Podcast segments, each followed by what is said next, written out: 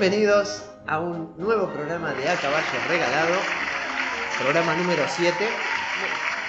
Gran programa, Nue- nuestra versión con público por primera vez. Por primera vez público aquí en, en el estudio. Les agradecemos a ¿Cómo todos están? por venir. ¿Qué tal? Gracias, Muchas gracias. Vaya, vaya, vaya. Tranquilos, tranquilos que no podemos seguir si no nos da vergüenza. Sí, por favor. Bueno, programa 7, como decíamos. un- el- usted me había dicho que era el número 7, era el caballo en la quiniela. Si no lo es, lo van a cambiar a partir de ahora, quédese tranquilo. Eh, hoy el número 7 también es el número de Dios. Representamos, eh, reiteramos el número de Dios. Ah, caballos paranormales. Tenemos un juguete nuevo, sí señores. Bien, perdón. Bueno, así que vamos a dar inicio a este gran programa número 7 Por favor. con alguna reflexión. ¿Cómo cuesta um, acá hablar de algo que uno sabe sin parecer pedante?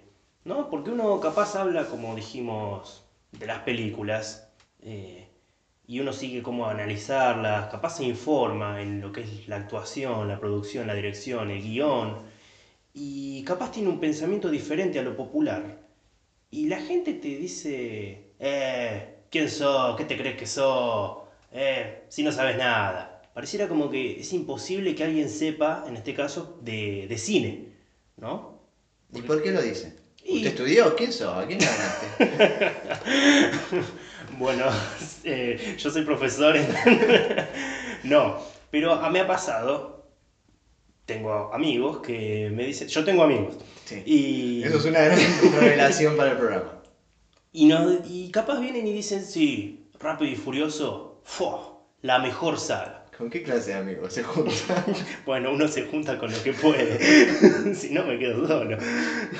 Y entonces uno capaz, les digo, no, mira, me parece que no son buenas, me parece que son pochocleras, que te podrán entretener, pero hablar de buenas, mira, falla en esto, en esto, en lo otro. Y la primera reacción es, ¿qué? ¿Quién te crees que sos? ¿Que te haces el que sabe? ¿Que qué sé yo? Bla, bla, bla.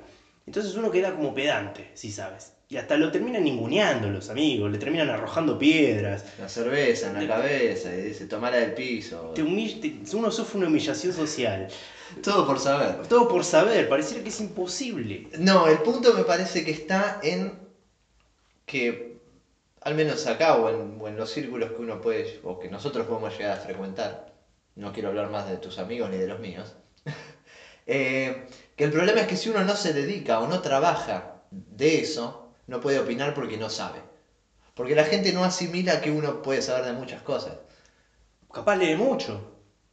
Leyó. interesa, eh, yo no soy director de cine, me encanta el cine y trato de entender el cine porque me gusta, no porque quiera trabajar de. Entonces puedo opinar sobre, pero eh, de lo único que uno puede opinar acá sin que lo traten de pedante y sin haber estudiado es de fútbol. Sí, de eso opinan De todos. fútbol opinan todo. Y irónicamente es donde más le pifiamos. Porque hay cada perro hablando que decís, callate, flaco. Pero eh, na- no quedan como pedantes, que ah, son, no, están dando su opinión y está bien. Claro. No, si no sabes, no. Ahora, ¿no te gusta una película de superhéroes, por ejemplo? Y ya te dicen, eh, te querés hacer el único, ¿qué te hace el que ves, el ciudadano Kane, qué sé yo? No, yo no estoy diciendo eso. Pero capaz simplemente no me gusta la película porque no sigue una cier- un cierto camino que para mí debe seguir un héroe y, y por eso me parece que es mala. Sí, o el director mismo quiere darle otra forma de... Por ejemplo, mucha comedia. A mí me molesta que haya mucha comedia en las películas de superhéroes. Para mí le quita verosimilitud. Que para mí es algo que tiene que tener cualquier película salvo una comedia absurda, ¿no? Puede ser, sí, estoy analizando algunos casos. En un personaje que sea cómico no me cae mal. No, claro. Cuando claro. la comedia decae en el personaje que sabemos que no es cómico, eso es terrible. Eso es una humillación. Imagínense a Batman diciendo, Claro. "Ah, porque una vez... No, no, Batman no cuenta chistes. Claro. Batman no hace stand-up. No, no, no. En esos casos sí quedaría pésimo y sería una humillación para... Por el solo hecho de que el humor está de moda en la película seria Exacto, y está claro, bien hecho. claro. no, no. Las películas de Marvel. Dejémoslo a Will Smith haciendo chistes en, en sus películas serias, como Men in Black y ser el personaje gracioso. Bueno, pero ahí hay una dosis eh, normal de comedia. No, pero por eso se presta para eso esas películas, pero... Pero me pasa con las películas de Marvel y su exceso de chiste. Nadie tiene miedo en ya esas no hay películas. personajes que... Eh, bueno. Yo desde que lo vi a Thor haciendo chistes ya me pareció... Thor era un tipo serio, ese... Es el dios del trueno. Es un dios que va a estar haciendo chistes mortales sobre temas mortales. Y está en juego el mundo y, haci- y estás haciendo chistes. Sí, no me, me... parece que vos no te estás tomando las cosas en serio. Hawkeye, en cambio, Ojo de Halcón, sí, tranquilamente puede hacer chistes. Y sin embargo no hace ni uno, creo. Eh, sí, alguno que otro, pero no, eso debe ser uno de los... eh, tomó la personalidad de Thor, me parece, en las últimas películas, es el tipo más serio de toda la Sí, trama. que está en el retiro y qué sé yo, andás a saber por qué. Pero bueno. Eh, Habría que haberlas visto. No, no hay película de Hawkeye. Se merece una película. No se merece nada. Es el más importante de todos y todos los demás son unos, unos pusilánimes. ¿Le parece? Yo me enojo, me hago grandote y verde. Ah, bueno, claro, así cualquiera. todo yo, me compro una armadura, bla, bla, bla. Yo soy el dios del trueno y vengo de otra galaxia, de otra dimensión. Y, La, la, la. y acá me hago el macho, pero allá, por algo me vine para acá. Eh, entonces, Viuda Negra también se la banca. me parece. Viuda Negra, irónicamente, tiene casi las mismas habilidades que el Capitán América, pero no lo dicen en ningún momento. Ella también tiene el suero y toda esa Pero gilada. no tiene, no tiene escudo. Eh, bueno, ¿qué querés? No lo necesita el escudo. Se la reaguanta. Sí, sí, es un personaje interesante y Hawkeye lo mismo. Sí, Yo que tengo un arco y flecha nada más. Pegamos estoy al lado de un chabón súper drogado, con, con- con todas las cosas, el otro que tiene radiación, el arrado un dios. ¿Ves? ¿Ves que es el tipo que vale la pena? Bueno, por eso llama tanto la atención Batman en, en el universo DC. Estaba por decir eso, es un tipo que nos hace quedar bien como raza humana. Claro. Son simples mortales que se la bancan. Punto, bueno, con un poquito de plata. Pero Pero volviendo al tema de lo pedante que puede terminar siendo uno, mire, voy a decir algo y voy a quedar como un pedante en este momento. sí, Porque, pedante. por ejemplo, estábamos hablando con este mismo grupo de amigos y me preguntaban, no me preguntaban a mí porque no me van a preguntar Por nada, pedante. sino que en medio de la conversación decían, bueno, la muerte de Heath Ledger después de hacer el Guasón. Ujú. Y decían, ¿por qué será que se meten tanto en el papel y que hacen esas cosas y qué sé yo? Entonces yo sabía por qué era. Y lo dije. Que era el... Espere, espere, espere. Para mi criterio, que Sí. yo no voy a quedar como pedante porque soy un señor al que todos aman y siempre piden opinión. Ojalá. Em, para mí es porque son buenos actores. No hay bueno. Ah, qué fácil. Ah, pa- patea al medio. pero ¿y para- ¿por qué se meten tanto en el papel? Y porque son buenos actores. Claro, pero Que hacen lo necesario para venderle referían- al público lo que tienen que venderle. ellos se referían a el tipo después de cámaras, después de irse de- del escenario, digamos, siguen viviendo la vida del personaje. Porque son buenos actores. Claro, bueno. Justamente, básicamente sí. Son buenos actores y está perfecto lo que usted Puede haber diciendo. excepciones, ¿eh? Puede haber excepciones que ya tengo un par en la cabeza. Sí, sí, sí, porque esto es por un método llamado Stanislavski, de un tipo llamado Konstantin Stanislavski, que escribió el libro Un actor se prepara. Y habla justamente de estas cosas, de vivir eh, la piel del personaje. Actores como Jack Nicholson, DiCaprio, Heath Ledger, bueno, Christian Bale, son actores metódicos. Los que son metódicos son los que generalmente siguen esta cosa. Eh, perdón, ¿cómo se llama? Daniel de Lewis, el que hizo de Sí, Lincoln. sí, sí, sí. Eh, estos actores son metódicos y hacen esas cosas. Bueno, ¿usted sabe con la cara que me miraron cuando les dije eso? Sí, Pero lo que- quizás también fallaste en el tono. Recién casi te acuso de pedante. ¿Quién, quién te crees que sos para venir con, con el hop, Y no pero sé no- qué, el, el método Bornstein, Y, no pero sé no, qué? no puedo saber. No puedo haber No, leído su opinión- sobre el tema. Su opinión para que sea bien aceptada en los vestuarios luego de haber jugado el partido, que los chicos dicen, che, qué buena Rápido y Furioso, que la acabo de ver, es, hacen eso porque son buenos actores. No, no, no, no. Es el resumen perfecto. Si uno ya se empieza a meter sobre temas puntuales en un lugar donde ni siquiera saben de otra película que no sea Rápido y Furioso, uno queda como un pedante. Uno debe opinar frente a los que tienen un, una- un relativo conocimiento de los hechos. Puede ser. Usted, tiene- usted me parece que se está llevando un concepto de mis amigos. O suyo. no, no, no. eh, a ver, no pienso nada malo de sus amigos. Simplemente eh, les gusta Rápido y Furioso. Pero quizás son excelentes jugadores de fútbol. Pero Hay- yo no dije que mis amigos fueran al fútbol. Es un decir. Quizás No. son excelentes contadores. No, de hecho juegan muy mal al fútbol. Hacen bien las cuentas, son contadores, son abogados. Son jueces de la nación, No, tampoco. presidentes No. de países centroamericanos con altos grados de inflación, coimas y. ¿No? No sé Eh, quiénes son sus amigos, en fin. Ah, le, le digo la verdad, los inventé. Solo quería tener algo de qué hablar. Todo esto era para decir que tengo amigos, pero bueno, me salió mal. Pero no, yo creo que es eso. Lo, lo importante es opinar em, con la profundidad que corresponde en el ámbito que corresponde. Y pero si te hacen Usted una pregunta viene- y sabes la respuesta, ¿por qué no la vas a responder? Porque- ¿Quién, re- quién descubrió América? Colón. No, usted es un pedante, te No, a no, pero eso es, no, pero eso es otra cosa distinta. Una cosa es decir Colón y otra cosa es decir Colón que vino en tres barcos acá con 284 hombres cada uno. Uno tenía 283 porque había muerto de eh, escorbuto en medio de alta mar a los cuatro meses que nació el viaje y usted debería leer. Eso es otra cosa, es una respuesta diferente. Léase un libro, brutos. solamente el otro quería saber quién descubrió América, lo demás es de pedante. O, aunque no lo sea, Y pero, a ver, suena. me dicen, ¿por qué pasó esto? ¿Por qué se metió tanto? Por el método de Stanislavski. Y me van a mirar como diciendo, y dale, ahora explícame a qué me estás hablando. Pero uno no solo menciona el método. Si el otro quiere saber, uno le dice, lo explica. Si el otro le dice, ¿qué carajo es eso vos que tanto te la das? Bueno, no, no le van a contestar tan mal. Pero si no, si no le preguntan, no. Mejor uno guardarse la información para otro momento o para otro círculo en el cual quizás... Usted recién me lo contó a mí y para mí fue, wow. Está diciendo lo mismo que dije yo, pero sabiendo. Para mí eran solo buenos actores. No sé qué método usaban.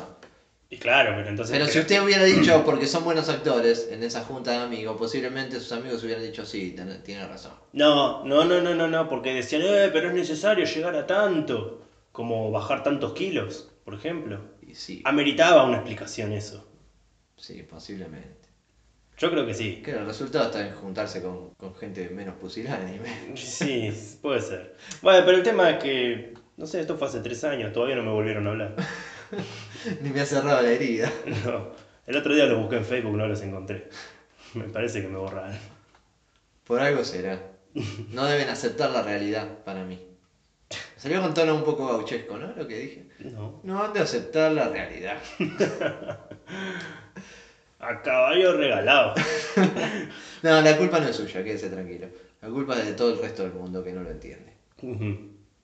Así que la terminamos acá por hoy, son 500 pesos en la próxima sesión. bueno, señor, después le quiero hablar por qué mi familia tampoco me habla. Pensé que iba a decir por qué mi familia es un dibujo. Eso ya eran, ellos ya eran mil pesos. No, porque es muy complejo para mí. Pausa.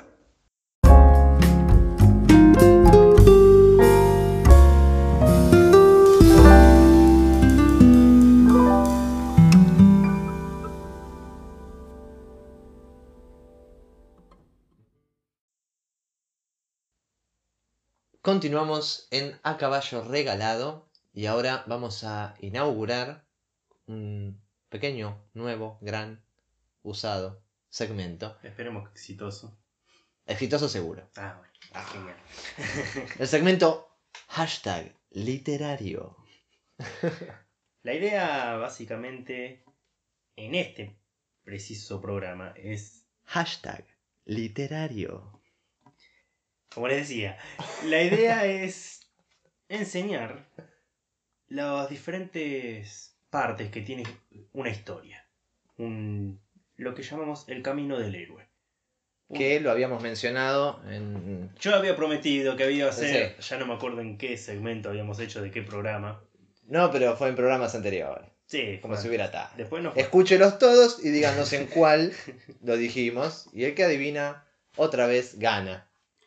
Sí, Para adivinar, para participar deben poner hashtag. Literario. El ganador será mencionado y ganará, eh, no sé. Fama entre sus amigos, porque lo mencionamos nosotros. Comenzamos entonces. Por favor. Vamos a hablar de El viaje del héroe, por Joseph Campbell, un, un escritor. Un escritor. Es probable que hayas oído hablar del viaje del héroe. Y sin duda leíste más de un libro, o alguna película viste, que corresponde con este patrón. Es muy sencillo. Se puede aplicar en casi cualquier tipo de narrativa. Tampoco es tan sencillo. Es complejo, ¿sí? Es sencillo de entender, es complejo de hacer. de aplicar, ¿verdad? Claro. Sí. Porque es una cantidad muy grande de cosas que se necesitan. A pesar de que es un patrón, uno puede saltearse algunos pasos. ¿sí? No es necesario seguir a rajatabla todo. Esto se puede aplicar al análisis de cualquier película, libro, Al historia, de cualquier cuento. película, libro, y si usted mismo quiere escribir, esta es una buena base para ir pensando, por lo menos, en lo que quiere desarrollar. Incluso para su propia vida. Para no tanto. lejos, ¿cómo no? Bueno, sí. Para crecer y ser mejor persona. El viaje se divide en tres partes, lo que todos conocimos en la primaria: el inicio, el desarrollo o nudo y el desenlace. ¿sí? Principio es la partida, en lo que se corresponde al viaje del héroe. Se presentan los personajes, se establece lo que es el mundo ordinario. ¿Sí? Acá no pasa nada, todavía. Está todo en un estado normal. En el desarrollo, esta parte se corresponde con la iniciación. Ahora está lo extraordinario, el problema. ¿sí? Y después el desenlace, el regreso, el final. Se acabó, se solucionó todo. Cuando uno ya respira y dice, uff, Ya está. a ver cómo termina. Claro. Listo. Esto se divide, eso es bueno, las tres grandes partes. Las tres grandes partes. Todo esto se divide en 12 etapas, que es lo que nosotros denominamos el viaje del héroe. Cada una de ellas corresponde con un estadio diferente y en conjunto llevan la acción hacia su final y permiten que el protagonista complete su arco dramático. Vamos a ir jugando con esto. Vamos a, A dar a ejemplos si- para que se vaya entendiendo también. A dar ejemplos. la marcha. Quiero ver si usted se recuerda algún personaje que haya visto, leído, lo que sea, en alguna película, lo que sea. Eso va a ser difícil por mi memoria, pero lo voy a intentar Bueno, junto con el oyente que... que se va a ganar también. un reconocimiento. Primera etapa, el mundo ordinario. Bueno, esta la tienen todos, así que es cualquier historia que haya visto alguna vez lo tiene. La historia comienza presentando cómo son las cosas antes de que se aparezca el conflicto que lo va a cambiar todo. Este es el momento de presentar al protagonista para que luego el espectador o lector pueda apreciar todo lo que el personaje deja atrás cuando recibe la llamada de la aventura. Muy bien. Básicamente, ¿dónde El quién es? ine- Los primeros 20 minutos de cualquier película. O de casi cualquier película. Sí, el primer y segundo capítulo de cada libro, supongamos. Llega la llamada a la aventura, segunda parte. Aquí entra lo que lo va a alterar todo. Al héroe se le presenta un conflicto o la necesidad de conseguir un objetivo. No tiene por qué ser algo excesivamente dramático, puede ser algo sutil. Pero a partir de aquí ya nada volverá a ser lo mismo. Hasta ahora vamos como viene casi toda película. Pasa algo. Llega el rechazo a la llamada. Al principio el protagonista no está dispuesto a emprender el viaje. Nadie quiere abandonar su zona de confort, aquello que conoce y donde se siente seguro. El héroe rechaza la llamada a la aventura. Hasta acá podemos estar hablando de, por ejemplo, Frodo, del Señor de los Anillos. Un buen ejemplo. Tiene sus problemas, el tipo lo, mu- lo muestran al principio con Gandalf, la la la. Le ¿no? presentamos la aldea de los hobbits, acá no pasa nada, están todos festejando. Viene el tema del anillo, y él al principio no quiere saber nada. Llévalo vos, le dice Gandalf incluso. Literal, le dice, no. Y Gandalf dice, no, yo no, no lo toco, esto es tu propiedad. tu Pero destino". aquí es donde entra Gandalf. Encuentro con el maestro. Hablamos de este personaje. El maestro actúa como catalizador y empuja la historia hacia adelante al convencer al protagonista de la necesidad de aceptar el reto que la llamada a la aventura le ha planteado. En ocasiones el maestro entrega al héroe los conocimientos o herramientas que éste necesita para emprender la marcha y abandonar el mundo ordinario. Ya preparado, el protagonista cruza el umbral. Te da un empujoncito. Es lo que necesitas para, Animarte. para animarte. La Sí, patadita sí, en donde ya te dije. Cruce del primer umbral. Tras el encuentro con el maestro, el protagonista se enfrenta al primer obstáculo que el conflicto que hizo su aparición en el mundo ordinario le plantea. Enfrentarse a este obstáculo, incluso aunque no lo supere, supone para el, para el héroe cruzar un umbral. A partir de aquí ya no hay vuelta atrás. Los acontecimientos se suceden y comienza el desarrollo. O sea, lo que estamos viendo acá es que el tipo está aprendiendo. Puede fallar, puede que no, pero se está animando. Ese es lo importante. El tipo arrancó su camino, se animó a... no sé. Recuerdo la frase célebre, volviendo al mismo ejemplo del, del Señor de los Anillos, cuando llegan al límite de la comarca, Sí. que, que Sam, el compañero de Frodo, le dice, Señor, nunca he estado más lejos que esto. Si doy un paso, ya estaré más allá de lo que nunca estuve en toda mi vida. Muy buen ejemplo. Muy buen ejemplo. Ese es el cruce. Y ahí de se, Sam. acer- se acerca, claro, se acerca a Frodo y le dice, tranquilo que estamos juntos. Oh. Excelente ejemplo. Gracias. También pensaba, por ejemplo, Pirata del Caribe. Sí. Todo este principio, los protagonistas, que Will tiene su mundo, es un herrero. Viene el llamado a la aventura cuando le secuestran a Elizabeth. Mm. El tipo en este caso no tiene un rechazo a la llamada. Vean que a veces puede saltear. El tipo no es que dice, no, no, no. No, yo no esto". quiero ir a rescatar. No, no, no. Él dice, vamos. ¿Sí? ¿Quién es el maestro? El que mete ese impulso. Jack Sparrow. El capitán Jack Sparrow. Y el cruce en el primer umbral se da cuando roban el barco. Porque el tipo Claro. ya no, no hay vuelta atrás, ya no Ya sos un herrero. Robaste un barco para ir a buscar a la mina. Ya está. Por más que te salga mal, que haya quilombo, que tengan, no sé, que pase lo que pase, ya lo cruzaste. Y acá vienen las pruebas. Aliados y enemigos. Es obvio que pasa en el Señor de los Anillos. Sí, la comunidad. Sí, sí. Las pruebas y obstáculos que el protagonista debe superar a lo largo del desarrollo se suceden. Algo de algunos de estos obstáculos están encarga- encarnados por personajes eh, Punta. y para superar los diferentes retos, el héroe busca la ayuda de otros personajes, aliados. Sí, sí, típico. Aparte para generar el sentimiento ese de, de amistad, de todos los mensajes que da, Hay una lucha, hay una contra. no está- siempre. Siempre, generalmente. Viene la parte de acercamiento. Todas las pruebas que el héroe afronta sirven para prepararle para un reto decisivo al que tendrá que enfrentarse. Esto no significa que el protagonista tenga que superar cada reto que se le presenta. Puede fracasar. Pero incluso cuando, cuando fracasa, estará aprendiendo algo útil sobre sí mismo o sobre sus enemigos que le ayudará cuando llegue el momento decisivo. ¿sí?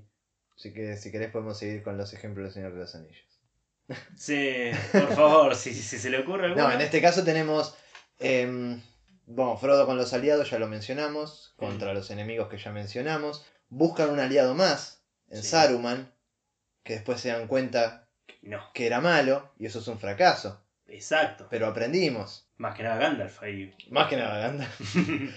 Em, después tenemos cuando Boromir le quiere sacar el anillo a Frodo, que es un aliado.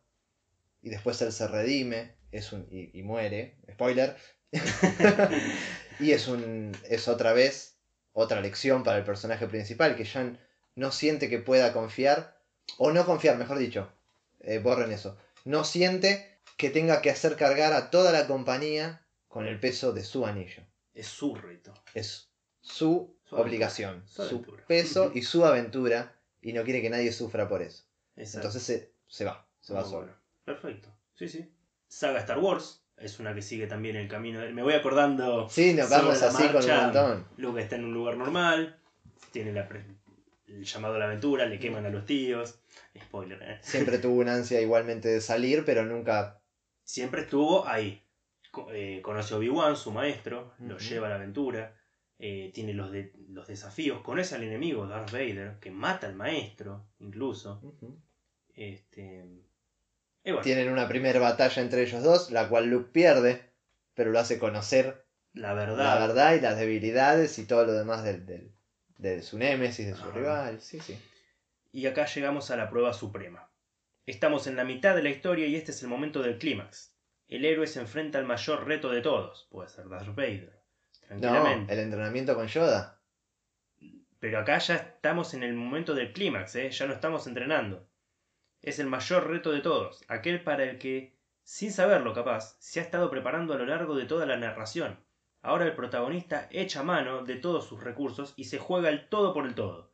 De nuevo es como si cruzase un umbral. Ahora es el momento final. En Sí, realidad yo- ya no es Darth Vader, ya yo- es el emperador. Sí, y sí, sí, igual sigo creyendo que es, bueno, en parte es el entrenamiento también con Yoda. Él tiene que dejar todo atrás.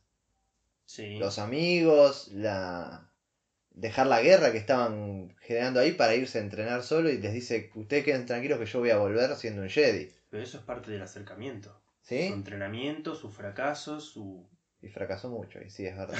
es verdad.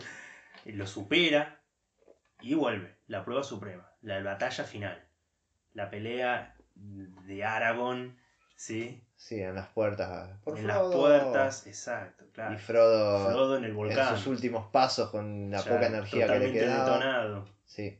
Eh, cuando encuentran a Barbosa, por fin, en la cueva. Vamos a romper esta maldición. Es hora de pelear. Se encuentra por fin. Willy está ahí para salvar a la chica. Es el momento más importante del Iba, iba a hacer una. Iba a hacer una, una mm, relación con el club de la pelea, pero era mucho spoiler, creo. Ah, a usted que no le gustan los spoilers. Después me dice. Los importantes, no, no, no, no. Eh, ¿Qué seguimos? En recompensa. El protagonista se ha enfrentado a la prueba suprema y es recompensado. Esto no significa que el héroe vence, que supera la prueba. La recompensa puede ser inmaterial, como por ejemplo una habilidad nueva.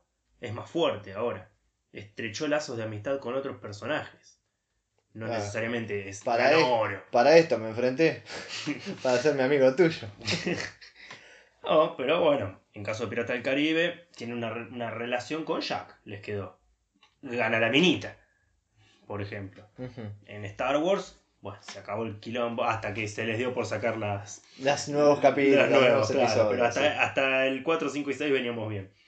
Eh, ¿qué, ¿Cuál otro ejemplo nos quedó? Bueno, el Señor de los Anillos, rompieron el de los anillo. Anillos, no. Piense mal, señora, ¿eh? Por Si no favor. vio la película, y ahora, ¿qué es lo que queda? Volver a casa. volver a casa. El camino de vuelta. Y tras enfrentarse a la prueba suprema y obtener su recompensa, aunque sea inmaterial, el héroe emprende el regreso. Las aguas empiezan a volver a su cauce, pero todavía hay un último obstáculo que pone en riesgo la recompensa. El protagonista deberá iniciar, no, perdón, luchar una última vez para no perder aquello que ha ganado. El ejemplo más claro me viene de Volver al Futuro. Cuando el papá de Marty le pega por fin a Biff, cuando se la saca de encima a la Sí. mujer del auto, cuando están bailando, que Marty toca la guitarra, nuevamente aparece un flaco que le quiere sacar a la mina. Un tipo Que que ya no sabemos- era el enemigo principal, No, el enemigo entre comillas. no sabemos ni quién es. Claro, o sea, al final es la última prueba como para decir, hey, lo que tuviste, ¿lo tuviste en ese momento o lo vas a tener para siempre? Y ahí demostró el padre, bueno, que lo tenía para siempre. Ya está. La mina no se la sopla a nadie ahora. Bueno, Bueno, eso en El Señor de los Anillos, porque voy a volver siempre al ejemplo, no. En la película no hay. sí, sí, sé para dónde vas, pero en el libro sí. Claro, pero en el libro está, exactamente. Dígalo. Ahora no le digo nada, me ofendí. Pensaste que no lo conocía. Eh, no, pero estoy tratando de relacionarlo con otro evento en la película que sea digno de eso, pero creo que no. Al cortar esa parte importante del No. libro, Claro, no, en El Señor de los Anillos, la película, llegaron las águilas, se lo llevaron, se despertó, listo, nos vamos. estamos todos felices, volvemos a la comarca y nos vamos en los barcos. Sí, a Saruman lo habían matado al principio de la película, así que, Claro. Bueno, que... Sí, el spoiler del libro es ese, cuando, cuando ellos vuelven a la comarca, Saruman con todo el ejército de, de Uruk-hai o de orcos que le quedaban, eh, habían invadido la comarca y estaban comiéndose a todo, básicamente. Entonces los héroes que vuelven cansados y triunfadores tienen que defender por primera vez en toda la historia, con todo el, el conocimiento y las habilidades que aprendieron en su, en su aventura, a defender la comarca y al fin hacer algo por ellos, por su lugar, digamos. Que ya lo habían hecho en realidad, pero bueno. Salvaron el mundo, técnicamente, así que... Claro. Eh, la resurrección. Esta última lucha para conservar su recompensa es de nuevo una lucha a vida o muerte. Aunque según qué historias esta lucha será figurada. Depende. En este momento el viejo yo del protagonista, el que era antes de emprender el viaje, Sí, muere. exacto. Figuradamente, ¿no? Figurativamente. figurativo. El personaje se desprende por completo de él, el héroe sale de esta última prueba purificado, listo para emprender el regreso. Es como que se suelda ya ahora el asunto, ¿no? Digamos, ¿cómo lo puedo explicar? Sí, eso sí en la película del Señor de los Anillos pasa, que es el viejo Frodo temeroso, Cuando débil, débil, con miedo a todo, miedo a salir, mi- miedo, pero sabiendo que lo tiene que hacer porque es su responsabilidad, vuelve y se tiene que enfrentar con la despedida. Y decirle, Mm. muchachos, yo me voy. Me Y es el nuevo Frodo. Claro. Es un Frodo que está seguro de lo que hace, está tranquilo con irse y dejar para siempre a sus amigos. Porque ya ve el mundo con los ojos de Es... fortalecidos. Para este lado íbamos. Sí, señor. El retorno. El héroe cruza de nuevo el umbral, porque recordemos que todo esto es un círculo. Es un círculo. Este es el umbral de regreso. Claro. Ya está, o sea, se acabó la aventura. Cruza de nuevo el umbral, que lo lleva de vuelta al mundo ordinario, pero trae algo consigo, su recompensa. Ya sabemos, Claro. puede ser material o inmaterial. fuese, sí. Su experiencia y todo lo que lo cambió. Ahora sabe cosas sobre sí mismo que antes ignoraba, tiene nuevos amigos, se sabe más fuerte. De modo que en realidad el mundo ordinario tampoco es el mismo que era cuando la historia convenció- comenzó. Comenzó. Sin duda, el viaje de héroe es una estructura que funciona. Y acá yo- a mí se me ocurre eh, Sam, que no se animaba al principio de la película a levantarse a la mina del bar. Sí. Y, A Rosy. y después va, cuando ya vuelve a la 3 y se la encara. Y es como, escúchame. Llega al pueblo y lo primero que hace, antes de pasar por casa, le golpeo la puerta y me la besuqueo toda. Sí. Y le salió bien. Muy bien. Espero que... Sí, es, es muy, muy, muy interesante. Al menos para. Ese es un muy breve resumen. o sea, obviamente. Obviamente. Pero está bueno, aparte. Bueno, cualquier. De más está decir que cualquier otro ejemplo que tengan lo pueden dejar en comentarios, en el mail, en bla bla bla bla bla bla bla. bla. Sí, si no fueron prestando atención, pueden ir comentándonos. Nosotros dejamos Star Wars, Piratas del Caribe, El Señor de los Anillos. Esas tres. Porque, la- Y volver al futuro no cuenta, porque fue un, porque ejemplo fue un solo. ejemplo. Así Sí, que sí. si alguien da otro ejemplo. eh, Que mismo Volver al Futuro tiene muchas cosas, pero bueno. Eh, si a alguien se le ocurre algún otro ejemplo y se anima a contarlo con detalle, etapa por etapa, tanto no. Pero lo que se animen, Sí, no pongan el título de la película nada más porque yo también puedo decirlo, Sí, ¿no? ya, Titanic, listo, se acabó. y después si le pego, le pego. Bueno, pueden dejarlo. Pueden dejarlo, lo leeremos con gusto. Pueden dejarlo, no, déjenlo. Déjenlo, sí, sí, les exigimos que lo dejen. Porque nosotros no, no nos acordamos más y queremos acordarnos más. Sí, Para decirnos, siento- oh, es verdad. ¿Cómo pude ser tan sonso? Pausa.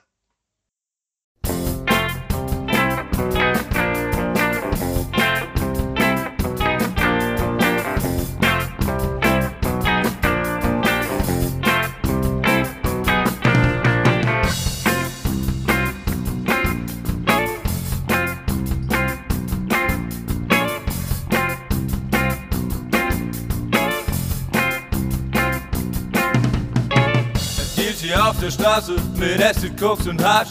Er dealt hier auf der Straße, gibt kleinen Kindern was. Er dealt hier auf der Straße, oft völlig zugedröhnt. Er dealt hier auf der Straße, da muss doch noch was gehen. Er geht raus und will nicht mehr. Er geht raus und will nicht mehr. Er geht raus und will nicht mehr. Er geht raus und will nicht mehr. Yeah. Yeah.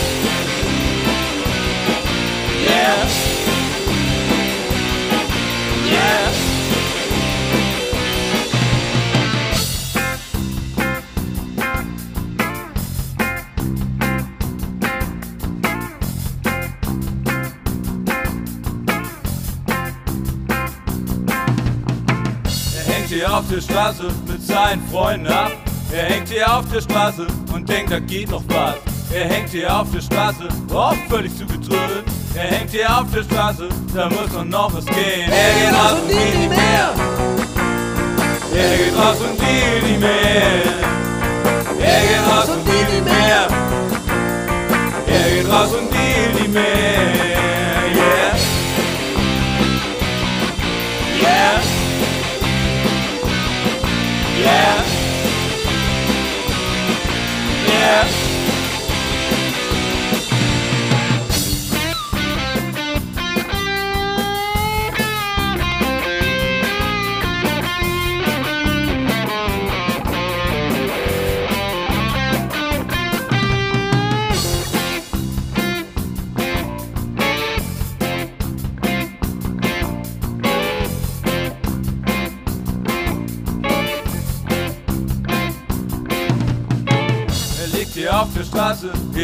Einem Fremdrevier. Er liegt hier auf der Straße, liegt hier auf allen Vieren.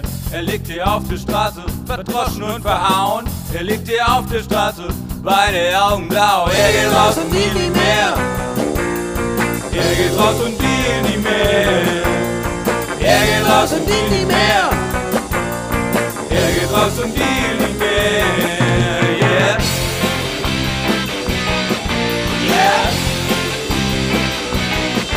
Yeah.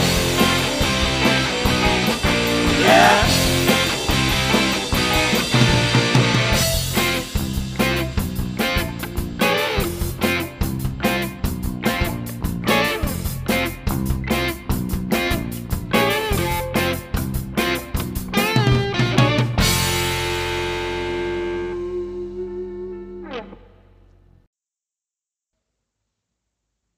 Continuamos con A Caballo Regalado, un programa cultural hecho para mejorarle la vida. Como por ejemplo, en el siguiente segmento. ¿Cómo saber si le gustas a un chico tímido? En nuestro ya clásico segmento de ayuda al oyente. En este caso, ayuda a la oyente. ¿Por qué no? Porque sí. Los chicos tímidos son personas muy reservadas. A todo esto, quiero hacer una pequeña aclaración. Esta vez puedo hacer de juez de todo esto porque quien me conozca sabe que soy una persona muy tímida. Sí, ambos vamos a ser de jueces en realidad. Yo también soy muy tímido. U- Usted cállese la boca y solamente dedíquese a leer, por favor. Sí, señor. Los chicos tímidos son personas muy reservadas y es difícil saber qué pasa por su cabeza. En general, ellos funcionan con normas diferentes, principalmente porque desconocen las normas que hay que seguir o porque son muy cohibidos. Nah, eso es autista. A mí no me jodas. Sí, Yo con- sé perfectamente cómo Ya comportarme. empezando- empezamos confundiendo lo que es un chico tímido con alguien autista. Sí. Parte 1. No le preguntes directamente si le gustas. A mí me harían un favor si me... Me recortarían seis meses de estar hablando y de intentar. Y de mirar fotos y decir, oh Isabel, ¿por qué no puedo tenerte? La confrontación es la kriptonita de los chicos tímidos. No. Pero los chicos tímidos no son Superman, así que no pasa nada. Aparte, el problema es la confrontación. Cuando el chico tímido es el que quiere encarar. El chico tímido desea que le digan, hola, ¿gustás de mí? Sí. Bueno, listo. Y ahí arrancamos una relación. No puede no arrancar nada, pero bueno. Bueno, acá dice que no solo que, que el chico negará interés en ti, cosa que Mentira. Seguramente comenzará a evitarte Buah. para no volver a sufrir un bochorno de nuevo.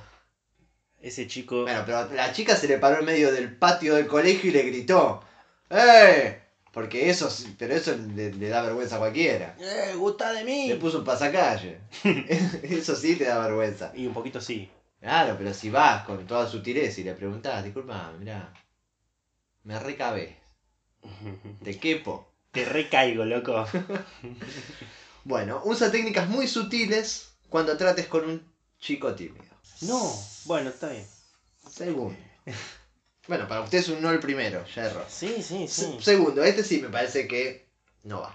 No preguntes a sus amigos si le gustas. La máxima prioridad para ellos es mantener sus asuntos personales en secreto. Si le gustas a un chico tímido, es muy probable que no le haya dicho a nadie y no tenga la intención de hacerlo. Preguntar a sus amigos tiene una seria desventaja. Te pueden dar una información errónea acerca de si le gustas o no. Debido a su timidez, él no expresa sus sentimientos con frecuencia. Así que podrías tener la impresión de que no está interesado en ti cuando en realidad sí lo está. O te da la impresión de que sí cuando en realidad no lo está. Puede pasar. Partamos de la base. ¿Usted es mujer? Sí. Perfecto. Sí, le gusta. Se acabó. No hay mucha más vuelta que darle. Preguntar a los amigos también tiene la desventaja de ponerlo todo en sus manos. Cuando él sepa o averigüe que él te gusta, se imaginará que quieres que te invite a salir. Claro. El chaval, los amigos van y le dicen, che, eh, Aquello te recae. aquella, sí, acaba de decir que si te agarra solo, te po- deja pobre de vos. silla de ruedas. te. Oh, ¿Eh? Y entonces, ¿Y eso es bueno o malo? el chico tímido dice, caramba, Caramba. no entendí. No estaba preparado para el uso de un cinturonga. Sí. Eh, bueno, esto hace que se sienta presionado. Aunque pudiera ser frustrante, vas a tener que trabajar muchísimo. Y así como después agarra y se van con el capitán del equipo de fútbol americano. Y dice, ¿En "Ya qué está". país estamos? En cualquiera. En el mío se juega fútbol americano. Le tendrás que ayudar a sentirse relajado durante el proceso. O sea, trabaja. Cuando lo deja en silla de ruedas. Claro, porque después tiene que relajar para la... Sí, sí, sí, no, no es. Eh, perdón. Sí, sí, así. 3. Compara cómo, compara cómo se comporta contigo y cómo se comporta con otros. Los tímidos a veces se comportan de forma un poco extraña y podría parecer que su comportamiento no tiene sentido. Como cuando revoleaba a los gatos en la puerta de era porque era un pobre chico tímido. En lugar de solo analizar su forma de actuar cuando está cerca de ti, compara cómo se comporta cuando está con otras personas. Fíjate en cualquier cosa extra que él haga cuando está a tu alrededor, sea buena o malo. Eh, Es sexista esto, ¿eh? Sea buena o malo. O sea, el malo es masculino y buena es femenino. No, escríbame bien. Sea buene o male. No, no, no, por favor, no caigamos en eso. ¿Es muy agradable? No, agradable. Agradable. Agradable. ¿Muy callade? ¿Muy nerviose? ¿Muy irritable? Irritable. I- Irritable. Irri- ¿Irritable? Ah, Si te trata de forma distinta a como Disti- trata a otras personas, definitivamente siente algo fuerte por ti. Sea amor u. Odio. Ten cuidado. ¿Se mantiene callado cuando está cerca? y ahí está la clave. Su incapacidad para hablar, quizás en realidad, sea nerviosismo.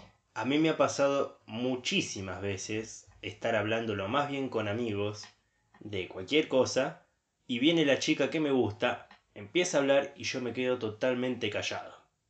Y hablan con mis amigos. ¿Usted es hindú? No. Ah, porque me recuerda a cierto personaje que vi en una serie. No, no, no, no, no, no, no, no, no, no, no, no, no. No, no por No, una... a él le pasaba con cualquiera, claro. Claro, no, no, no, no, yo no. Em, lo que me sucede es que no se me ocurre nada que decir y pienso que cualquier cosa que diga voy a quedar como un estúpido. Porque capaz pienso en tirar un chiste y, y me va a quedar mirando raro como diciendo... ¿Perdón? Y- ¿Y dónde tomaste tanta confianza? Entonces siento como que cualquier cosa que diga puedo fallar. Entonces prefiero quedarme callado y por lo menos no la arruino. Pero a la vez me siento mal porque... Pero al mismo tiempo no hiciste nada para destacar. Claro, y se la quedó mi amigo. Porque mi amigo sí le habló. y- Como siempre me pasa. Y ella se divirtió y bueno, se fue con mi amigo, entablaron una relación y bueno, yo me quedé ahí. No quiero transformar esto en una charla de un psicoanálisis. No, perdón, Porque- pero me pongo mal con esto. No, no, porque le iba a hacer una pregunta, pero me parece que ya es meterse demasiado en el, en el terreno psicológico.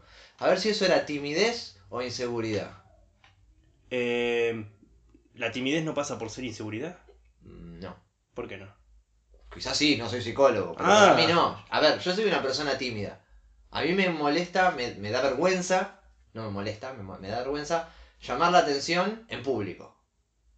Cuando estoy en la calle, no sé, Sí, sí, sí. hablarle, hablarle incluso cuando hay más de tres personas, cuatro personas en una habitación, yo me mantengo al margen. No, no hablo porque me inhibe, me da vergüenza. Con cualquiera. Con cualquiera, incluso con mis amigos más amigos. Ahora, no soy inseguro de mí mismo. No es que no hablo porque tengo miedo de decir algo. Usted eh, roza el autismo, ¿Qué cosa? me ¿Quién parece. me habla? No, no sé. Yo, yo soy muy seguro de lo que hago. De hecho, bueno, si he cantado en vivo más de una vez, seguridad tengo. Y para hablar con una chica que me gusta, no tengo pero ningún problema de ir y hablar. Bueno, lo que a usted no le gusta son los grupos. Lo que a mí no que es verdad, lo que a mí no me gusta es la gente. Estamos, estamos hablando de cosas diferentes, caballero.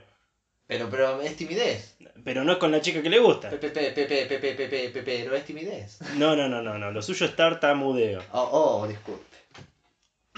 Continuemos. Sí. ¿Se mantiene callado cuando está cerca? Su incapacidad para hablar, estoy retomando para volver al hilo, su incapacidad para hablar quizás en realidad sea nerviosismo. Está enamorado de ti y por eso teme decir algo tonto o estúpido. Como si lo hubiera leído. Como si lo hubiera que se ha dicho a sí mismo que es mejor no hablar cuando tú estás cerca. Bueno, en este caso le Si damos me, la hubiera, derecha. si me hubiera dejado terminar. No, porque vamos a hacerlo así. Usted lee el título y yo digo lo que pasa. Eh, me gusta. Y vamos a ver si el artículo tiene razón o no. 4. Sí. Señorita, lea usted el, el lenguaje corporal. Si adivinas esto, A ver, si estás con las manos en los bolsillos, eh, el tipo tiembla eh, y suda mucho, probablemente tenga fiebre. bueno. Ahora voy a tener que leerlo, ¿no? Sí. Sin embargo, así empieza. En lugar de fijarte en el comportamiento de coqueteo normal, ejemplo, conseguir estar cerca de ti, tocarte y otras formas de lenguaje corporal, Ojo. fíjate en si él se siente incómodo cerca de ti. Quizás sea porque usted no se bañó, señorita. Y nada más, no hay amor ahí.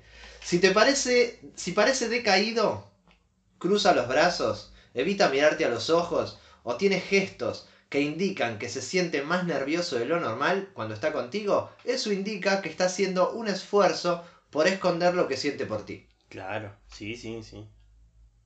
No puede mirarla fijamente. ¿Y sabe qué me pasa también? Porque era medusa, por eso no puede mirarla fijamente. Cambia la voz. ¿Sí? Cambia la voz. Hablo, hablo como más así, más para abajo, más para abajo, más para mí mismo. Mm. Sí, no, bueno. Y Usted- frases cortas. Cuando está ella, usted es Batman, creo. Frases cortas encima. No, ni siquiera es que hablo como hablo ahora normalmente, ¿no es cierto? En cambio Sí. con la chica es como que, ah, bueno, sí, muy bueno, muy bueno. Mire usted. I'm Batman. Me, me encantaría tenerlo.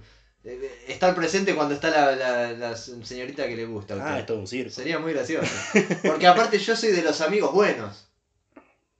De los que en todo caso, si yo no tengo problema para hablar con la chica, hago. Le doy el pie a usted para que empiece a hablar. O para que quede bien. O para que se empiece a. No, me mata, me mata. Oh, pero usted es un cagón. Me va a decir, eh, cuéntele de aquella vez que cuando fue a tal lado. Eh, no, no, bueno, sí, fui ahí. No, pero se lo, se lo cuento yo. Y, y yo le quiero decir, sí, es verdad. Exacto. Es verdad lo que dice, es verdad.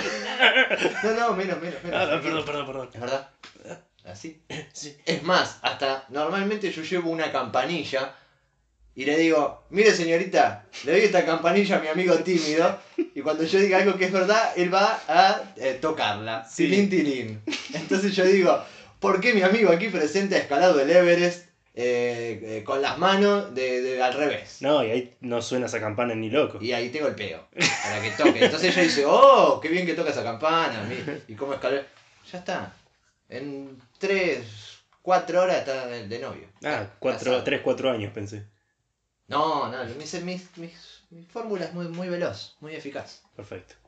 A la media hora ya están, eh, digamos, teniendo su- ¿Sabe cuál es una buena táctica? Eh, sí, no. Eh, para levantar mujeres cuando uno es muy tímido. y- Levantar mujeres. Levantar mujeres. Sí. Sí. así nomás. Levantar minas. Mm. Cuando uno es muy tímido y tiene que usar pocas palabras. Es Sí. todo un desafío. Sí. Usted se acerca al oído y le dice 33. ¿Y funciona? ¿Es efectivo? ¿Cómo funciona, mejor dicho? Eh, bueno, ¿Alguna vez lo probó? Voy a probar. yo no probé nunca uno. Vamos a aclarar eso. Eh, lo he puesto a prueba y debo decir, para todos los tímidos, no, no funciona. De hecho, me han acosado, me han acusado bastantes veces de acoso. Lo voy a probar igualmente yo. Porque quizás para los tímidos no funciona, pero para los no tímidos sí. Y sí, puede ser. Porque también importa el, el- la- Bueno, vamos a seguir. Sí, sí, sí. Porque podría seguir toda la tarde hablando de nada. O la noche, o la mañana, depende de cuándo esté escuchando. ¿Mueve sus manos ropa? ¿O se toca Bueno. el pelo Ah, más de lo normal cuando habla contigo? Definitivamente estas cosas indican lo nervioso que está. Hablar contigo hace que esta sensación aumente y no pueda estarse quieto. no sé. Yo me desmayo ya generalmente, así que no me puedo O mover sea que mucho. me puedo quedar quieto tranquilamente, claro. ¿Suda o transpira más cuando está cerca de ti? No, yo no. Eso, eso por suerte no es algo que me afecte. La sudoración es otra señal del nerviosismo. Es Bla, una bla, bla. reacción incorporable, digo incontrolable el tiempo, del, Incorpora. del cuerpo. si quisiera controlarlo, podría. Y no creo puede. que todo el mundo, hasta un futbolista que corrió los 90 minutos, si pudiera no transpiraría. Y morirían de algún... eh, Si fuera una cosa natural, prendería fuego. si fuera algo que se pueda evitar y sin ninguna especie de efecto secundario. ¿Se sonroja o traga más saliva cuando está cerca de ti? Sí. Algunos pueden disimular que se han puesto colorados, tapándose la cara, imagino. Pero a otros se les nota. Su cara se enciende y parece como si acabara de correr una milla. Si traga saliva es una señal de que él sabe y necesita decir algo. Yo maté a... No, eso mejor no lo diga. Pero no puede encontrar la palabra exacta o cualquier otra palabra que decir. Está nor- normalmente a tu alrededor, pero nunca cerca tuyo. Bueno, que es un buitre. Ya, yo tendría miedo en ese caso. Normalmente está a mi alrededor, pero nunca cerca. No me habla, pero vive caminando al lado mío para todos lados. Se esconde atrás de los árboles y me Y mira. me mira con la larga vista. Descubrí que alquiló el departamento frente al mío.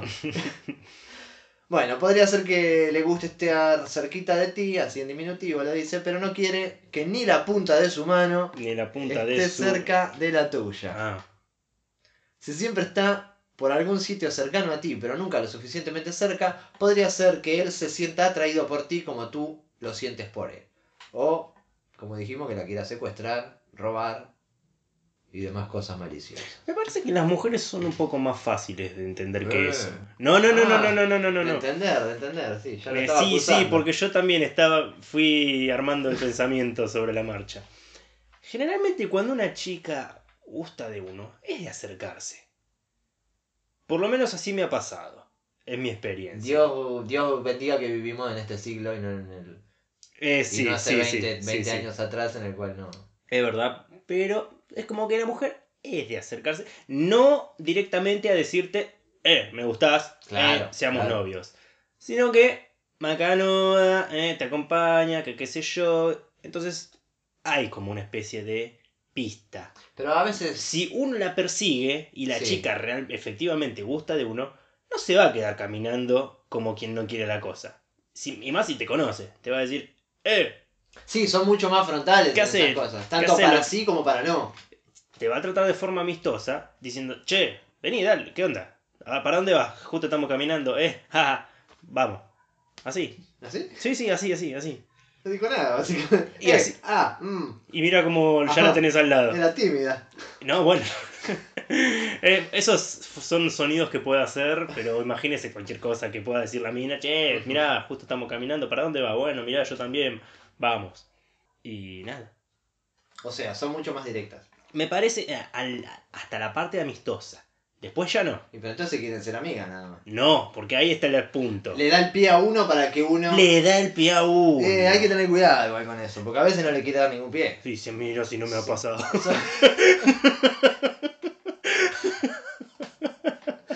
Entonces habría que reformular la teoría, ¿sí? bueno, pero por lo pero a lo que voy es a que la mujer, si siente alguna clase de afecto, ya sea amistoso o más allá, no va a permitir que estés caminando atrás como un imbécil, Ah, bueno, sí, pero. sí, sino sí, que sí, entendí, va a entendí. acercarse y te va a saludar, te va a decir algo. Entendí. Sí, cosa que uno no. Uno puede estar caminando En 10 este caso- cuadras y capaz no se acerca a decirle, che, vamos para el mismo lado, vamos juntos. Claro. Porque tiene En- miedo a. Vaya uno a En este qué. caso, a la chica le gusta este chico tímido. Claro, ya sabemos eso. La chica ve esta situación, estamos solos, aprovecha, yo le doy el pie, dice la mina. Ahora, lo que haga el tipo después, Claro. creo yo. Sí, no ahí sé. lo entendí, ahí lo entendí bien. No sé. Bueno, ¿cómo venimos de tiempo? Porque veo que esta guía va para largo. Todavía falta bastante. Eh, bueno, ¿quiere que lo dejemos para una segunda parte? Y me parece lo más correcto. Bueno, muy bien. Entonces, en esta sección de ayuda al oyente, vamos a hacer una, un pequeño corte. Vamos a dividirla en dos partes. Pausa.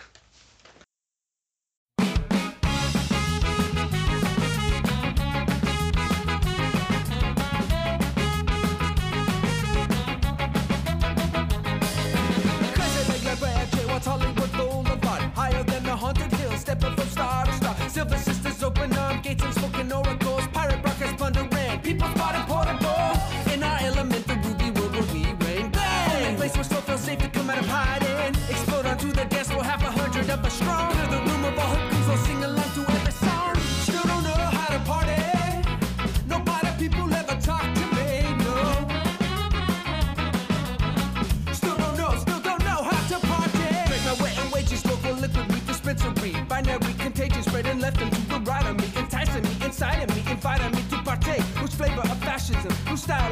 Is always scrolling through the shindig, to shit into the lampshade. Pickle for the Kool-Aid,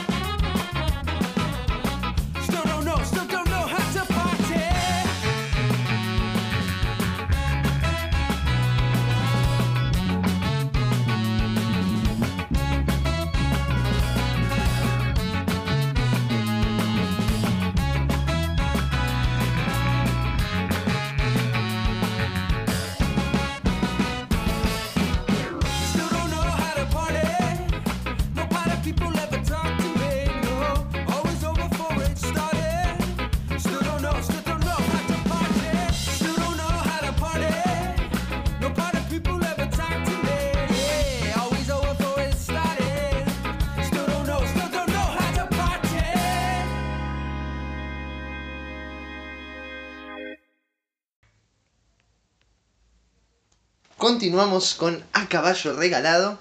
Recuerden que nuestras redes, si se quieren comunicar con nosotros, dejar mensajes, temas de los que quieren que hablemos, eh, opiniones, lo que deseen, son nuestro mail a caballo regalado ok arroba gmail.com por Facebook en acá nos buscan como a caballo regalado ok eh, y nos pueden comentar las publicaciones todas esas cosas que hace la gente en las redes Todo lo que quieran. bueno vamos a iniciar el segmento de mitos y leyendas Sí, hoy vamos a hablar de algunas criaturas mitológicas. Eh, nos vamos a centrar, vamos a arrancar con una de las básicas, pero después nos vamos a ir para las islas de Escocia, Irlanda y Inglaterra. Creo que Inglaterra también está. lindas son así igual comparten más o menos todos ellos Sí, y, y mi conclusión que es, "Fua, si estas cosas existían, ¿para qué te vas a ir a vivir allá? vamos a aclarar que lo que vamos a hablar son de más que nada monstruos y, y esas cositas locas Sí, sí. no de dioses y de No, no, no, no, no, monstruos que se supone que existían, como decirte el chupacabras. creencias populares claro Sí, sí, sí, sí. Eh, bueno, arrancamos con. Vamos a arrancar tranquilos con los brownies. Así como la tortita esa, Sí. de chocolate. Son pequeños elfos domésticos, en Escocia y norte de Inglaterra. Los brownies son criaturas de la mitología escocesa que viven en los hogares y ayudan en los quehaceres a cambio de comida. Solo salen de noche cuando limpian, elaboran mantequilla y muelen el grano. Bien de granjero es esto. Tienen forma humana aunque son muy pequeños y tienen el rostro arrugado. Les encantan los objetos brillantes, pero odian que los humanos critiquen su trabajo, como creo que cualquier persona. Como normal, sí. Hecho que provoca que se sientan insultados y deshagan lo que han hecho. Está bien. La mayoría de los brownies viven en una casa sola durante toda su vida, que puede durar siglos. Los brownies escoceses habitan a veces en arroyos y cascadas y son menos propensos a ofrecer ayuda doméstica que los ingleses. En el pasado, en algunas partes de Escocia, la creencia en los brownies era tal que se les hacía pequeñas ofrendas cotidianas como leche recién ordeñada. Se Qué lo dejaban lindo. ahí. Este, este es, ¿Sabe este que- lindo. ¿Sabe que cuando yo era chico veía un dibujo animado que se llamaba Es el día de hoy que lo sigo buscando porque nunca recordé bien el nombre y nunca lo encontré que se llama se llamaba algo así como Hobbit Deep Deep o algo similar que era la historia de uno de estos elfos que usted está contando de estos brownies era en una ¿Me repite el nombre? como pueda, nunca lo pude encontrar por eso. Hover Deep Deep, o algo así se llamaba el dibujito Sí. animado, y él era el nombrecito del, del ñomito este. Me imagino, sí, sí. Nombrecito porque era todo chiquitito, así que lo vamos a hablar así. Y era la historia de una familia que nunca se veían las personas, solamente se veían los pies, Ah, y de cómo este ñomito vivía en medio del campo, en, en, el, en esa casa, sí. y ayudaba a la gente con las tareas cotidianas, y bueno, después tenía sus aventuras eh, típicas. Cosiendo zapatos, sí. Eh, claro, pero, pero era una cosa así y en la, en la presentación era un ñomito arreglando zapatos, como usted dijo, horneando el pan. Bueno, puede ser tranquilamente. Me hizo acordar eso y ahora voy a llorar. ¿Sabías que los elfos domésticos en Harry Potter derivan de los brownies? No, no lo sabía. Bueno, ahora lo sabe. De hecho, la palabra Dobby, que así se llama el elfo más elfo, conocido, sí. se utiliza para describir a los brownies en Yorkshire, allá en estas islas. No en los perros que hablamos en No, no, no, justamente Yorkshire es un lugar de ahí salieron estos perros y por eso le pusieron así. Muy bien, esto es para un dato para los fanáticos de Harry Potter que ahora deben estar todos exaltados con el lanzamiento de Criaturas Fantásticas 2. Eh, ya pueden salir eh, por sus bares, que deben tener bares especiales, a, A, A comentarse sí, esto. a dar cátedra. Vamos con los siguientes. El Elkies. Irresistibles mujeres foca.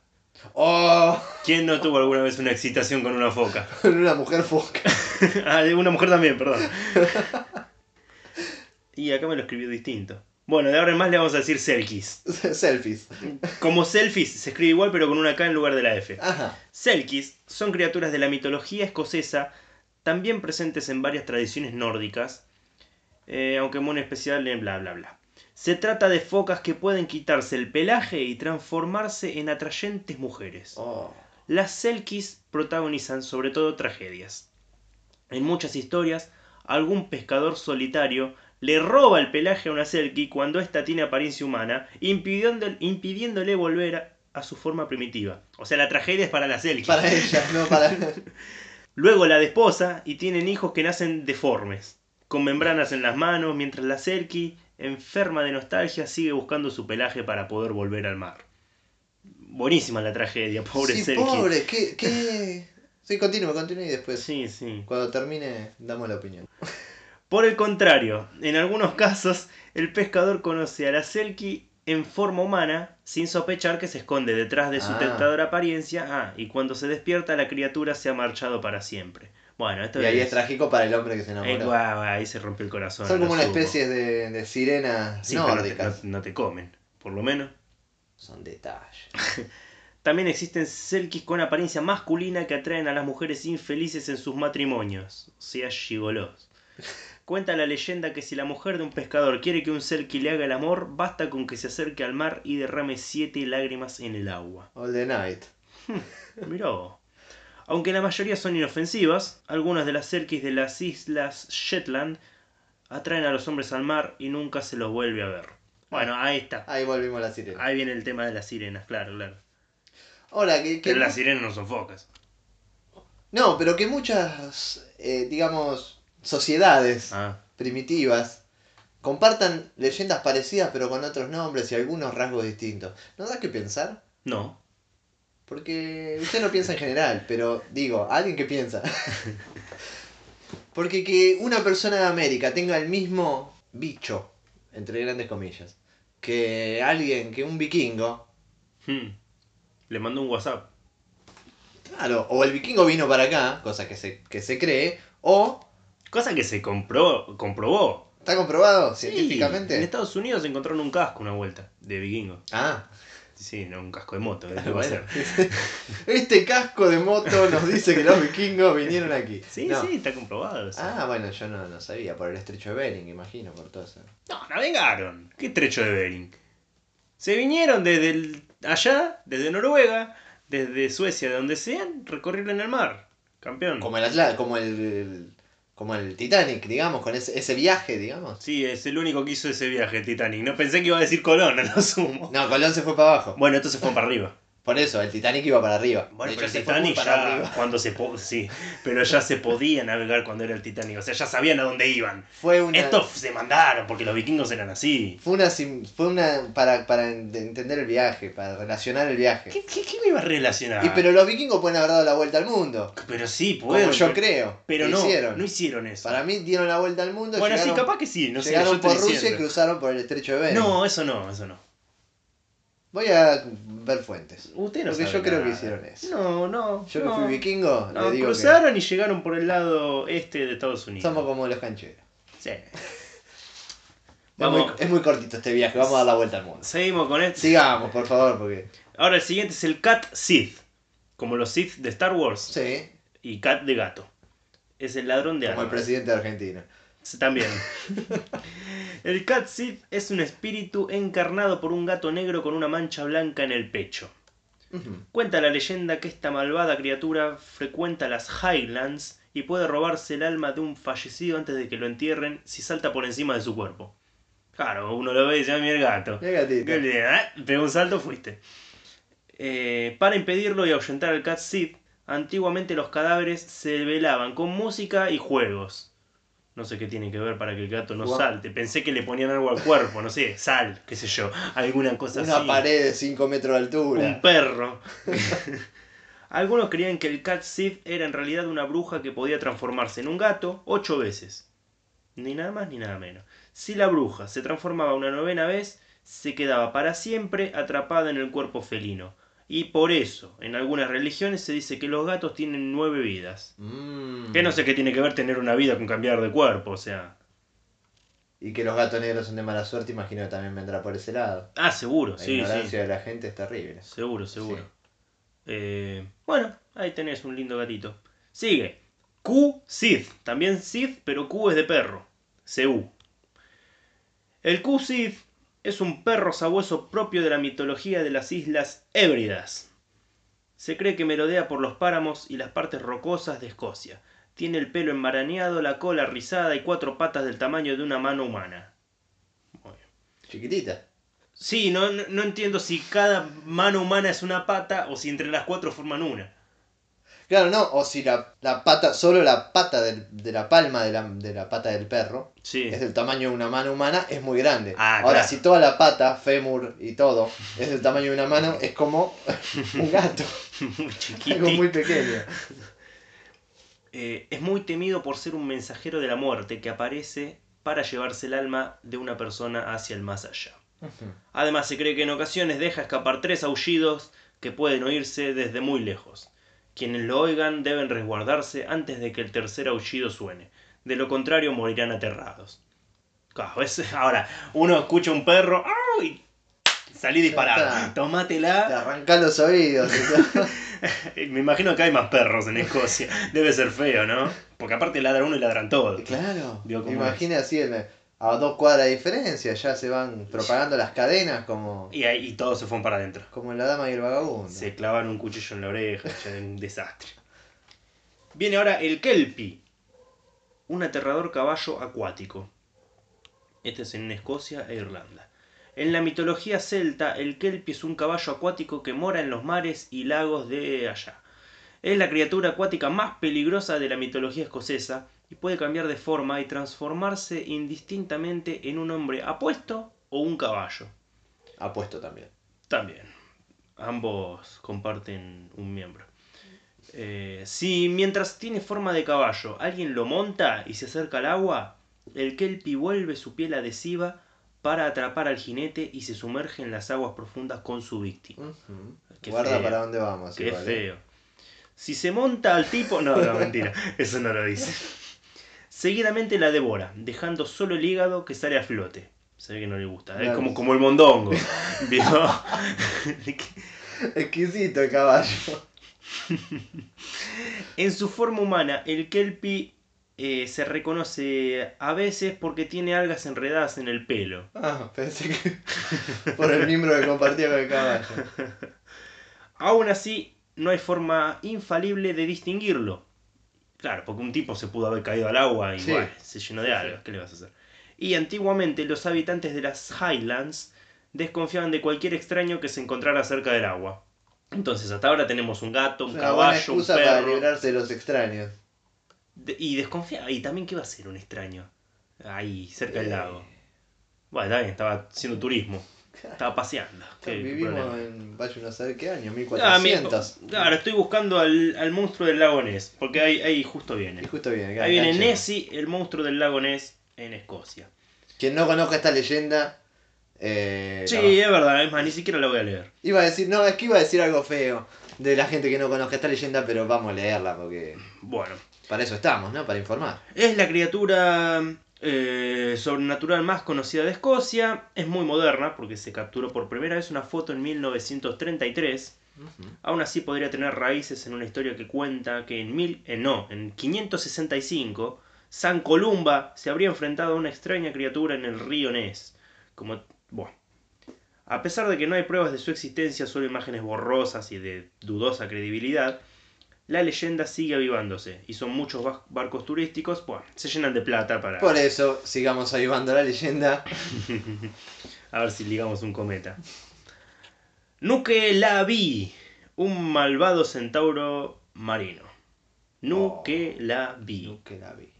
El Nuke Lavi es una criatura propia de las Islas Orcadas. Vive en el mar y es un ser malévolo, que mata al ganado, estropea las cosechas y provoca sequías. Al ganado cuando sale a nadar en las vacaciones. Físicamente se parece a un centauro, aunque tiene aletas en las piernas y un solo ojo de gran tamaño con una llama roja ardiendo en el centro. Es Sauron.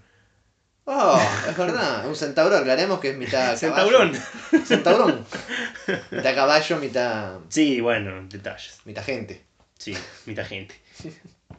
Lo más horripilante de su apariencia es que no tiene piel. La si, ya, sangre. si ya no lo era con el ojo Sí, de fuego y esas cosas. La verdad. La sangre negra fluye por las venas amarillentas y los músculos y articulaciones están expuestos. Es un asco. Sí, es como un tipo que se ahogó y que estuvo. Si te persigue. Sí, es verdad. Es verdad. Es la imagen de un, uno que se hinchó. un tipo que se hinchó y Mm. quedó. que la piel se transparente y todo eso, sí. Si te persigue, la única manera de deshacerte de él es acercándote a una fuente de agua dulce, su mayor temor. Mirá que tenés cosas para tener miedo, ¿eh? Llueve y el tipo, no- ¡Oh, Dios mío! el tipo está en la lona. Ahora, su mayor temor, pero no dice que haga algo. Bueno, No, solo le teme, no le hace nada, pero. una pistolita de agua le llevas. Conozco mucha gente en el colectivo que le teme al agua. al agua dulce, ¿sí? Eh, sí, bueno. Gulber, un hombre lobo benévolo en Escocia. El Gulber es un lobo que forma parte de bra, una mitología. Bueno, es De esas parecido. difíciles de nombrar que tienen ellos. ¿no? cállese que la venía piloteando. Es parecido a un hombre lobo con un cuerpo muy peludo de silueta de hombre y cabeza de animal. No puede adoptar forma humana y no es agresivo si no se lo molesta. Como debe ser todo el mundo en la vida. Cualquier persona, claro. No me joda, no te joda. Al Gulber le gusta pescar y de vez en cuando deja alguna de las sus capturas en el alféizar de las ventanas de las familias más pobres. ¡Ah! Es un divino. Es un buen tipo. Es un divino. o. Es un perrito. Este es el que más me gustó hasta ahora. Se va ahí con la caña, Y el qué, hombre raro, lobo. ¿no? y qué raro, ¿no? Que viniendo de esos lados, con los, con los tipos sin piel, con, con todas esas cosas que había antes, de golpe el hombre lobo, que es temido No. mundialmente, sea bueno. Es bonito. Claramente la mitología. estaría bueno una pelea, ¿no? Entre Gulber y, y el centauro feo este. Ah, Eso estaría lindo. que lo pesque así por casualidad Y ahí se pudra. y se pudra todo. No dice la altura de Bulber, ¿no? Pero creo que es. Es que- un hombre lobo. por lo que yo tengo entendido son dos metros y pico de alto. Y debe ser, Es si un tipo grande. a un tipo le agrega la cabeza de un lobo, debe. Sí, con el cuello. A dos metros llegás. Sí, sí, Bueno. seguro. Will O the Wisp. Esta es la más Ah, pensé difícil. que era Will Smith, pensé que. Will O the Wisp. Willow Wisp. Las Sí. luces que engañan al viajero. Esta sale en la película Valiente, la de la pelirroja Valiente, con rulos. exacto. Bueno, yo no la vi, pero me dijeron. Sí, sí, sí, yo la vi. Eh, Doy fe. están presentes en numerosas mitologías del mundo y tienen un lugar destacado en la cultura gaélica. Son lucecitas pálidas que flotan en el aire y aparecen de noche, sobre todo en ciénagas y zonas pantanosas. Cuando el viajero se acerca a un fuego fatuo, Eso iba a decir el nombre. este retrocede y así poco a poco consigue desviarlo de su camino. Claro, el mamerto va y lo sigue. Sí, en vez de decir que hace un fuego flotando, mejor me voy, Hmm. vamos a seguirlo. Se cree que estos fuegos son espíritus malignos de personas muertas y que a veces aparecen para anunciar el fallecimiento inminente de alguien. Y si estás en el pantano es el tuyo, porque te vas a ahogar. Te va a tirar a, la noche. zanja. Claro. Y, también qué haces en un pantano Tantano noche. de noche, hermano. Anda a tu casa, anda a dormir. Anda que el otro te dejó un pescado en la ventana. Venía el hombre lobo, todo tranquilo, después pelearse A- con. Ahora, claro, ¿qué va a hacer uno de noche? Tenés todos estos bichos dando vueltas. Salvo que te encuentres al hombre lobo. Que encima, ojo, no vaya a ser que lo molestes. Que justo lo. Porque no dice ahí que le molestaba, pero quizás la presencia de un humano le molestaba al tipo. Entonces, estaba todo tranquilo, veía uno, eh, me molestó y lo descuartizaba, sin más. Y le daba eso a la familia para que se la coma. Le tenía un pedazo de tu viejo. Ahí te dejo un muslo. Come, nene. Se iba con una sonrisa de felicidad diciendo, he hecho el bien. Qué hoy". bien que estuve. Bueno, es un segmento interesante, lindo para. Hay que buscar más de Argentina. Lindo para. sí, para continuar con. Así que si van a Escocia, sí, claro, ya saben que. Ah, el punto es que los oyentes por ahora, nuestros oyentes capaz no van a Escocia y se quedan en un pantano de noche. Entonces no van a temer. Pero sí pueden andar de noche en Argentina, así que busquemos cosas de. Pronto viene el pomberito, la luz mala. eh, que es como un fuego fatuo, pero, de- Pero malo. pero mal. Bueno, el fuego fatuo no era muy bueno tampoco. Bueno, pero este no está en un pantano. Claro. Este, este. Acá no tenemos muchos pantanos por la zona. Sí. Eh, yo he llegado a escuchar que incluso uno sigue a la luz mala, te lleva un tesoro. Por eso ahí también está. Ah, ahí está el hecho ahí de está la seguirla. Claro. Claro. Entonces, capaz está la luz mala y la luz buena, qué sé yo. Y entonces, qué sé yo. Hay que, hay que, hay que investigar. Entonces, claro, ahí uno dice, buah, sí, la ve y la sigue. Y, Vale la pena arriesgar la vida. sí, Si sí. por un tesoro. Ahora, por plata, obvio. cualquier cosa. Pero. Pero claro, sí, seguir una- un coso que sabés que te va a matar sin recompensa alguna, que es Sí, qué ganaste. contar la historia. Y no la va a contar tampoco. Bueno, vamos a seguir buscando de estas informaciones. Sí, vamos, y vamos a meternos más en algo más argentino para la próxima la, o la próxima o la próxima. Y la próxima, entonces, será la próxima sección de mitología. Próxima. Próxima, próxima. Así que vamos a seguir buscando. Pausa.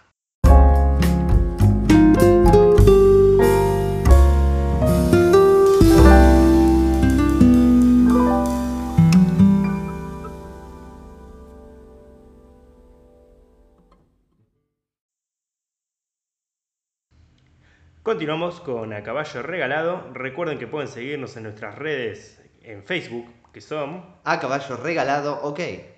o también en nuestro mail, que es. A caballo regalado, ok. arroba gmail.com. Bueno, ahí no nos pueden seguir en realidad. Ahí Sí. mándenos mensajes. Manda mensaje mejor.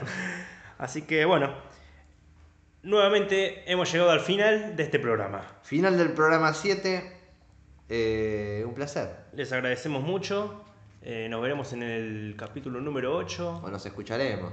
Sí, o nos escucharán a nosotros. Nos nosotros veremos ustedes y yo. Yo no estoy hablando con la gente. Ah, disculpe, disculpe. Por favor. Si es que no hago el programa de espaldas, como a mí me gusta. Sí. Va a tener que pensar un poquito en el tema de, de lo que dice. Bueno, eh, terminamos entonces. Me voy a reflexionar, permiso. Así que, señores, hasta la semana que viene. Chao.